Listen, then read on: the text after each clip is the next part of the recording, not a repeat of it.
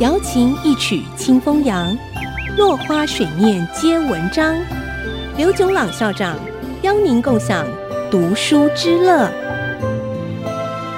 欢迎收听《落花水面皆文章》，我是刘炯朗。今天我们讲成本定价以外的定价策略，一个叫做按量定价。按量定价的基本观念是多卖多赚。用经济学的语言来说，规模经济就是产品的生产量和销售量增加的时候，单一产品的成本会相对降低，总利润会随之上升。按量定价最常见的例子是买一送一，或者买三送二。以一瓶洗发精九十九元，两瓶一起买一百七十九元等。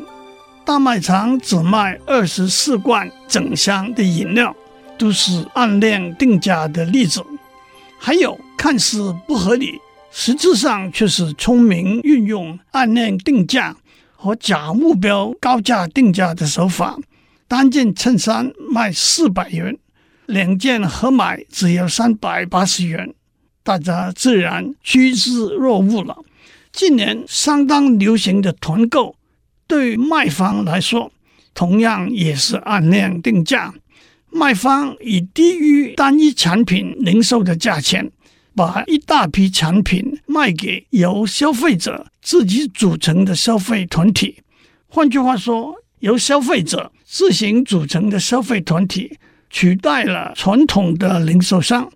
直接以批发价向厂商购买产品。以前的团购是由熟悉的亲戚朋友组成，今天透过网络，素未谋面的陌生人也可以经由纠团网站组织在一起，集体购买。负责组团的团长则能够获得手续费作为报酬，其实也扮演着零售商的角色。纠团。小揪在台语里是集合团体的意思。除了集体购物，也可以揪团旅游、上馆子吃饭等等。团购的变化版是集体购买优惠的折价券。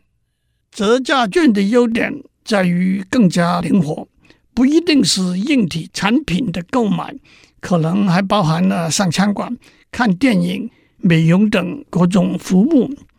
集体出售优惠券、折价券的一家公司 Groupon 可以说是这类销售方式的先驱。它的商业模式中，一个有趣的做法是每天提供一个当日好康，必须在它指定的时间里头有固定数目以上的顾客购买，当日好康才会实现。实现之后，别的顾客也可以买。但卖方能够保留出货的上限，只提供一个好看的原因，就是为了减少顾客选择的麻烦。